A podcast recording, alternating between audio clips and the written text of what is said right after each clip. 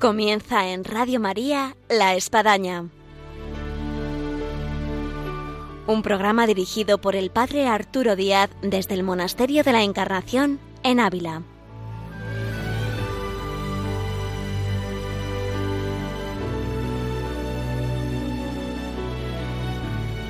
Hola, buenos días. Les habla el Padre Arturo Díaz. Bienvenidos a La Espadaña. Y la espadaña del día de hoy vamos a tocar el tema de los seminarios, el tema de la formación de aquellos que quieren ser sacerdotes. Y para eso tenemos en nuestro programa a alguien que está aquí en el Monasterio de la Encarnación y que viene de Roma y que es ahí donde él se encuentra como rector del seminario Mater Ecclesiae. Así que a quienes eh, vaya el tema de la formación de los sacerdotes, de las vocaciones, de los seminaristas, este es el programa y ahora comenzamos. Bienvenidos.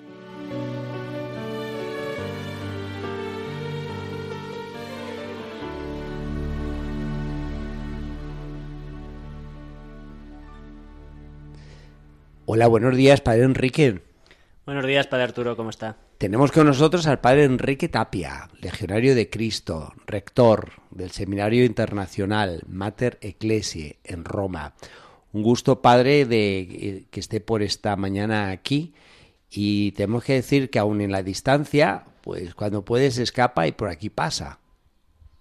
Así es, gracias a Dios, pues eh, puedo venir una vez al año, al menos a, España, y siempre es una gran alegría poder pasar por el monasterio de la Encarnación y visitar a, las carmelitas, visitarlo a usted, a los hermanos legionarios. Y además eh, le pilla un poco de paso entre Burgos, su ciudad, luego Madrid, en fin, estamos un poquito a, mano dentro de Estamos en la zona, sí.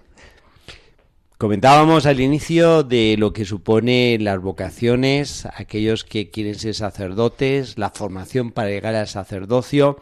Es todo un tema que están poniendo oído, no cabe duda, todos aquellos formadores de seminarios, todos aquellos sacerdotes, todos aquellos que están en ese ámbito de lo que supone la formación para llegar al sacerdocio, de los seminaristas. Así que es un tema pues muy interesante y que queremos aprovechar la ocasión para abordar aquí en este día en la espadaña en Radio María. Pero vamos a comenzar hablando, bueno, de lo que es un seminario internacional, en este caso en Roma, Mater Ecclesiae. Pues mire, este seminario María Mater Ecclesiae tiene 32 años, se fundó en el año 91 respondiendo a una inquietud de la Iglesia y del Papa Juan Pablo II, porque después de un sínodo que hubo sobre la formación sacerdotal en los años 80, se percibió que muchos obispos no tenían la posibilidad de formar bien a sus seminaristas, por falta de profesores, por falta de formadores de los seminarios, por falta de medios económicos. Entonces el Papa Juan Pablo II lanzó ese deseo de que se crearan seminarios para eh, ofrecer a los obispos de todo el mundo la posibilidad de formar bien a sus seminaristas. Y entonces la Legión de Cristo tomó esta inquietud del Papa y abrió en Roma el seminario internacional María Mater Ecclesiae en el año 1991. Desde entonces hasta ahora han pasado por ese seminario más de 1.200, 1.300 seminaristas de prácticamente todos los países del mundo, no todos obviamente, pero todos los continentes. De todos los continentes, desde Corea, Oceanía, India, Sri Lanka, varios países de África, prácticamente todos los países de América e incluso de Europa. También algunos países de Europa han, han enviado seminaristas allí a estudiar. Es una situación que nos abre horizontes. Yo al menos la puedo relatar, por ejemplo, en la experiencia en Brasil de estar en diócesis enormes con muy pocos sacerdotes, que surge una, dos, tres vocaciones y, decir el obispo, o sea, ¿qué hago? ¿Qué hago con este chico? tan bueno, tan valioso, tan santo, con tantas ganas de ser sacerdote, pero, pero es que no tengo, no tengo clero, no tengo eh, formadores, no tengo profesores, no, no tengo medios, no tengo ni edificio, ¿no? Así es, es una situación que, se da en muchos lugares del mundo. Obispos que no tienen cómo formar a sus seminaristas. Normalmente los mandan a un seminario regional del mismo país o incluso a otro, los tienen que mandar a otro país. Es el caso, por ejemplo, Sudán del Sur, tenemos ahora tres seminaristas de Sudán del Sur, y el obispo que me vino a visitar hace unos cuatro años me contaba, mire, no tengo seminario, no tengo nada, los tengo que mandar a Kenia, pero me gustaría también darles la oportunidad de formarse unos años en Roma. Ahora que está hablando de África y, de este pasar de un país a otro, con todo lo que supone en África, incluso las lenguas, eh, me recuerda la historia del cardenal Sara, cuando relata todo su, su peregrinar como seminarista de un país a otro, sea por lo que está relatando, incluso por las guerras eh, triviales ahí. Así es, así es. La situación en África es, por un lado, muy hermosa, porque la Iglesia Católica está creciendo mucho. Me tocó el año pasado visitar Camerún porque nombraron a obispo a un sacerdote que estaba en nuestro colegio, porque también tenemos ahí sacerdotes estudiando doctorados o licencias. Y eh, descubrí que en Camerún en los últimos 100 años la Iglesia Católica podemos decir que se ha multiplicado por 26, porque de una diócesis que había hace 100 años, ahora hay 26 diócesis, y lo cual significa 26 obispos, 26 veces más de sacerdotes, 26 veces más de parroquias y de fieles, etc. Entonces, por un lado, como digo, en África es una situación muy hermosa para la Iglesia y un crecimiento muy, muy grande de, de personas católicas que se bautizan, de práctica religiosa, de, en fin, de todo lo que es la vida cristiana. Pero por otro lado, situaciones muy duras, de guerras, de pobreza, de tener que ir de un lado a otro. Es otro mundo. Este entorno eh, universal ¿Cuántos seminaristas eh, hay hoy en día en el seminario y en Roma, Mater Ecclesiae, y más o menos de, de qué países o continentes son? Sí, este último curso que acabamos de terminar hemos tenido 75 seminaristas. Con la pandemia bajó un poquito el número, obviamente, pero eh, ya estamos eh, creciendo para el próximo año y esperamos tener entre 90 y 100 es el máximo que desearíamos tener. Y países, pues hemos tenido este último año la, la mayoría son de la India, eh, tenemos muchos seminaristas de la India, del suroeste de India, Kerala, que es el estado más, más cristiano, es donde llegó el apóstol Santo Tomás y donde llegaron también los misioneros portugueses y San Francisco Javier en el siglo XVI, el estado de Kerala.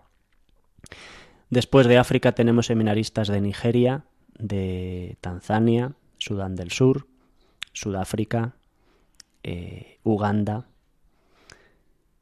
Hemos tenido de otros países porque cada año depende, ¿no? De, sí. Pero actualmente esa es la realidad. Y de América, mm, de Canadá, de México, de Colombia, Perú, Ecuador, Venezuela. Ahora tenemos unos de Puerto Rico también, que pertenece a Estados Unidos, pero bueno, es la zona del Caribe. Ahora, esta es una riqueza, digamos así, humana, mm, bien católica, universal, que me imagino que aporta mucho en lo que es la, formación de estos seminaristas, no, no, solamente ya por estar en Roma y lo que supone Roma eh, como centro de la cristiandad y el Papa, sino incluso pues todas estas procedencias con estas historias, estas culturas y estas vivencias de iglesias locales. Así es, padre, es una riqueza enorme poder compartir con seminaristas, sacerdotes y los obispos que vienen alguna vez al año a visitar a sus seminaristas de todo el mundo y darte cuenta lo que significa que la Iglesia es católica, es decir, es para todos, es universal y no importa el color de la piel, no importa la latitud, eh, la cultura, hay culturas tan diferentes, tan diferentes, el idioma, las lenguas, no importa, nos une la fe en Jesucristo, nos une la fe en Dios, Padre, Hijo, Espíritu Santo, el amor a la Virgen, el amor a la Iglesia, el amor al Papa. Entonces es un enriquecimiento muy grande. Los seminaristas abren muchísimos horizontes. Muchos de ellos es la primera vez que, salen de su país, de su tierra, y les abre unos horizontes inmensos. Se enriquecen muchísimo. Eh, como formador, y hay más de alguno que está escuchando nuestro programa hoy de la Espadaña en Radio María, usted cuando recibe a un joven que, va a entrar, en este caso en el Seminario de Roma Internacional Materia Ecclesia, ¿qué, qué, ventajas y qué desventajas encuentra?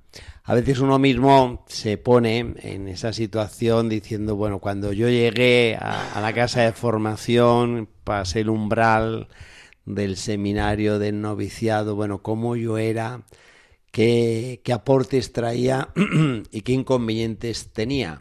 No cabe duda que las generaciones van cambiando y en los últimos tiempos es un giro radical de 180 grados, pero donde no cabe duda que todas tienen sus, eh, digamos, ventajas y desventajas. En este caso, usted como rector, como formador, ¿qué, qué encuentra los jóvenes que hoy tocan la puerta para entrar al seminario? Eh, mire, tengo que comentar algunas cosas. Primero, los jóvenes que nosotros tenemos en el seminario Mater Ecclesia de Roma no entran directamente a nuestro seminario, es decir, ya han hecho un recorrido en sus diócesis y lo que nosotros ofrecemos al obispo es, si desea, los últimos años, la última etapa de estudios teológicos, hacerla en Roma. Entonces son jóvenes que ya vienen eh, de alguna manera preparados, seleccionados, con una madurez humana, espiritual y vocacional bastante positiva. Por otro lado, esta pregunta que me hace depende mucho de las zonas geográficas también.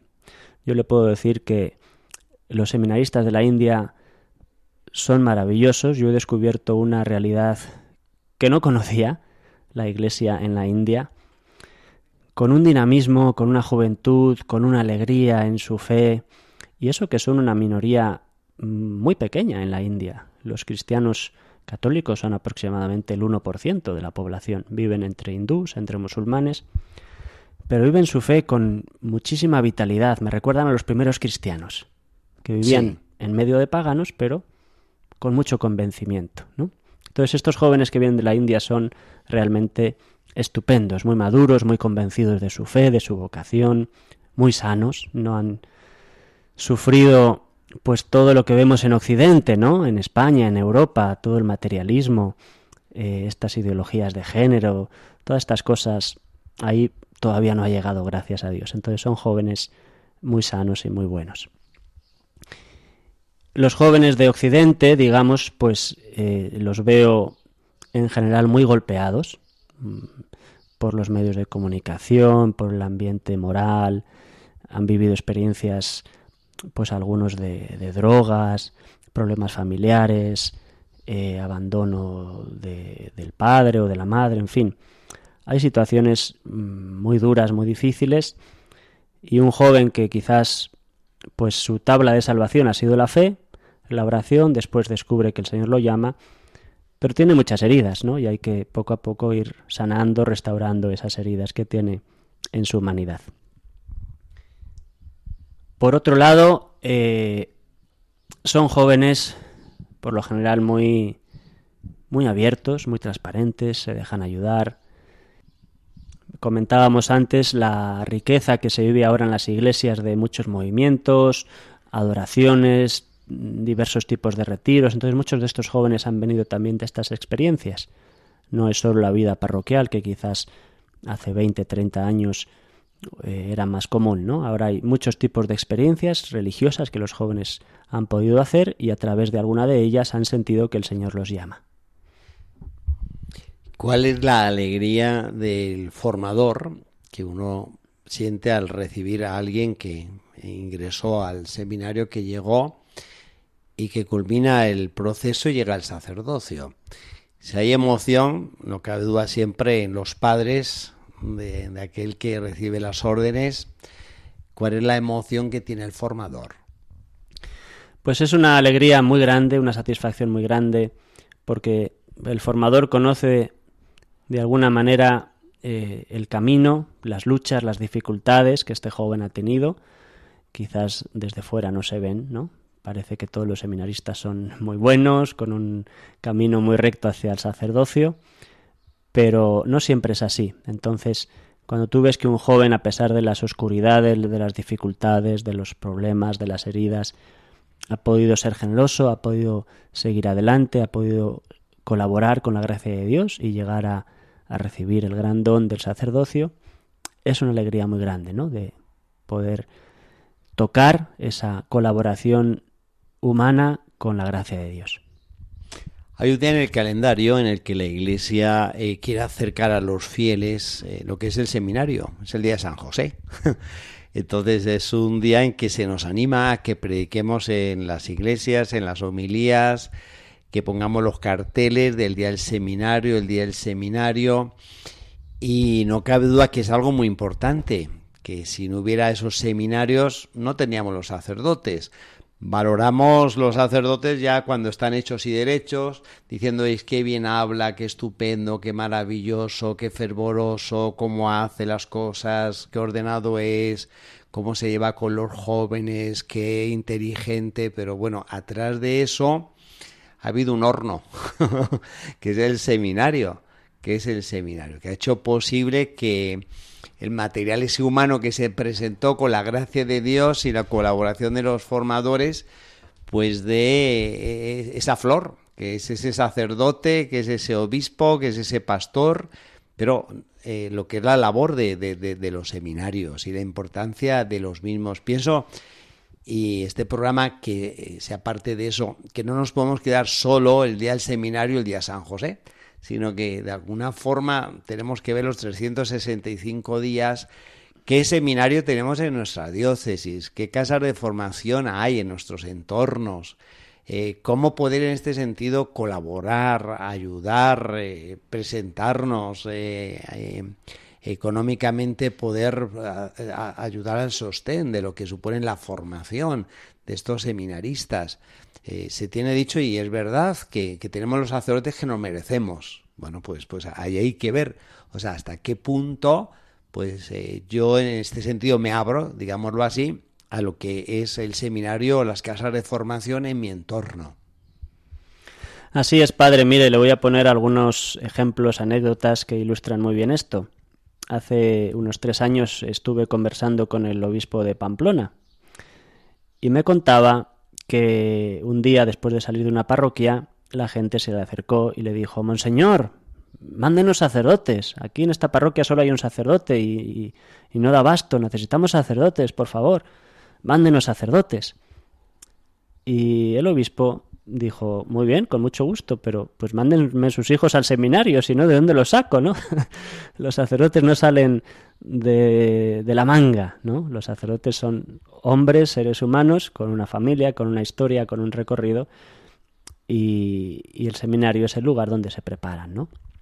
Entonces, pues un primer, una primera reflexión sería esa generosidad de, de las familias, de las personas a orar por las vocaciones y a, pues si conocen a algún joven o si alguna persona de su familia puede tener la inquietud, eh, apoyarla, animarla, orientarla para que pueda dar fruto esa posible vocación.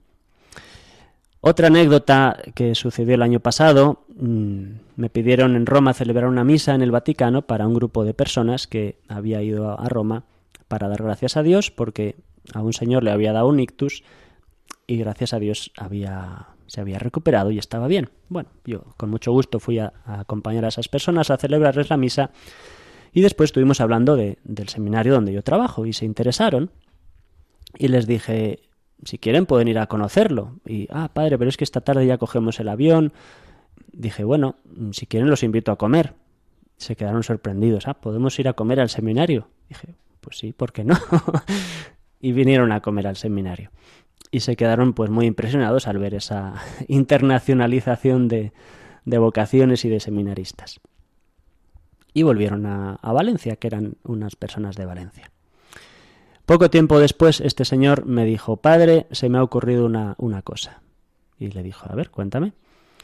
Se me ha ocurrido organizar una comida benéfica porque yo quiero apoyar al seminario. Yo sé que ustedes necesitan eh, fondos económicos y eh, parte de mi trabajo es buscar cómo mantener económicamente el seminario.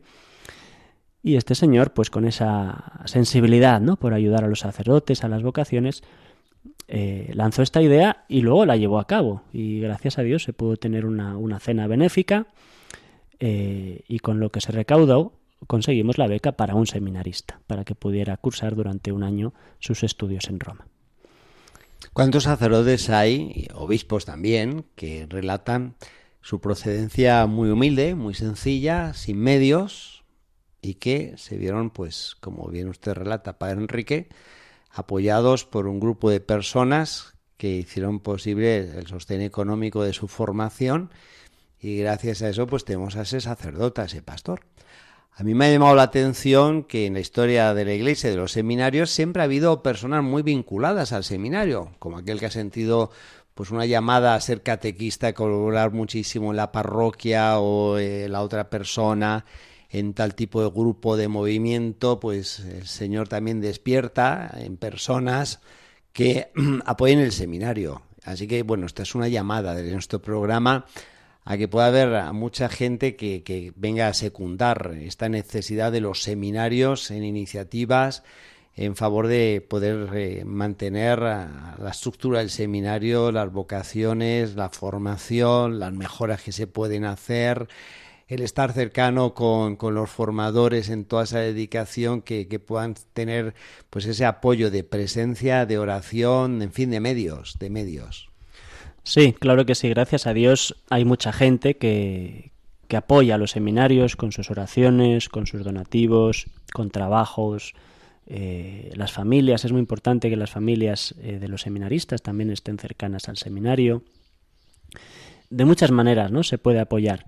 Eh, la presencia femenina en los seminarios es muy importante mm, porque para una sana maduración humana, afectiva del joven llamado al celibato, esa presencia, ese contacto con la mujer de alguna manera, pueden ser profesoras, pueden ser eh, cocineras, pueden ser, eh, en fin, hay de todo, ¿no? Todo tipo de, de acompañamiento psicológico también en algún caso.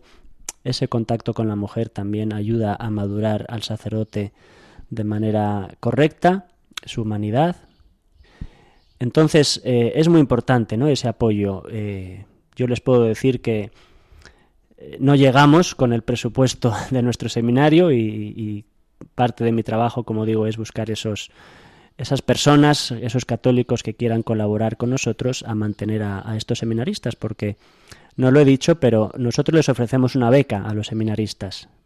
La mayoría son de países pobres que no se pueden financiar la formación entonces nosotros les ofrecemos una beca del 80% a los seminaristas para que puedan venir a, formarse en Roma y el obispo, la diócesis, ha de cubrir el otro 20%. Pero entonces nos toca a nosotros buscar esos eh, fondos económicos para poder mantener el seminario. Si alguien quisiera entrar en contacto con ustedes o verse, ¿qué, qué página web en Internet se puede encontrar? Nuestro seminario se llama Pontificio Colegio Internacional María Mater Ecclesiae y las iniciales de estas palabras P, C, I, M, M, E, Pechime, Bueno, menos mal que hoy en día el buscador de Internet, te, Google rápidamente te pone. Sí, lo, buscas en Internet y aparece Mater en Ecclesiae Roma y, sale. María Mater Ecclesiae de Roma. Bueno, pues para el tiempo se nos está acabando.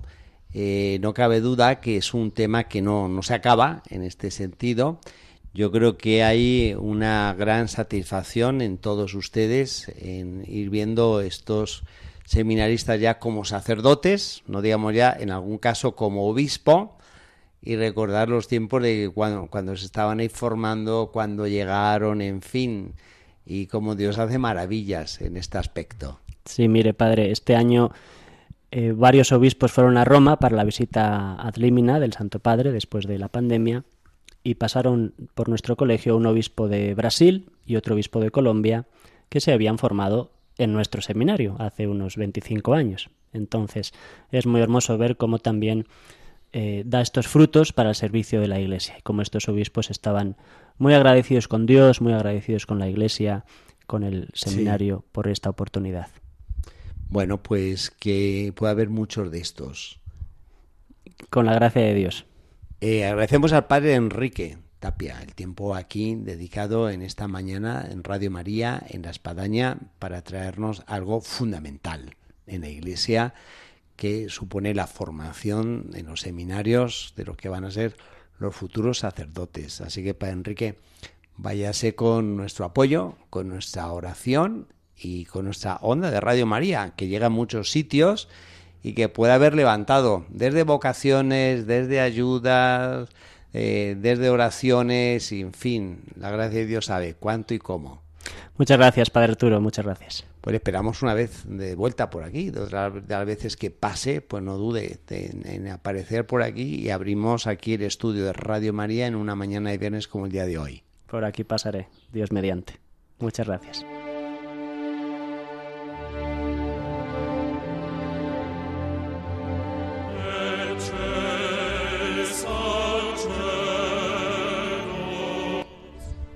Así al final de nuestro programa del día de hoy, donde hemos podido abarcar en la espadaña el tema de los seminarios, de la formación de aquellos que eh, aspiran a ser sacerdotes y de la importancia que supone ese periodo de formación que constituye el seminario. Y para eso hemos tenido con nosotros al padre Enrique Tapia, rector del Seminario Internacional Mater Ecclesiae en Roma y es un programa que no cabe duda, que nos ha abierto horizontes y que nos hace que podamos percibir la importancia de lo que son los seminarios y todo el apoyo que podemos darles.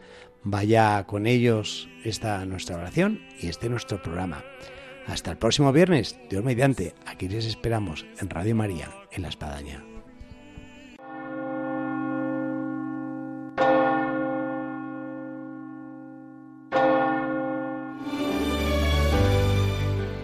Escuchado en Radio María La Espadaña, un programa que dirige el Padre Arturo Díaz desde el Monasterio de la Encarnación en Ávila.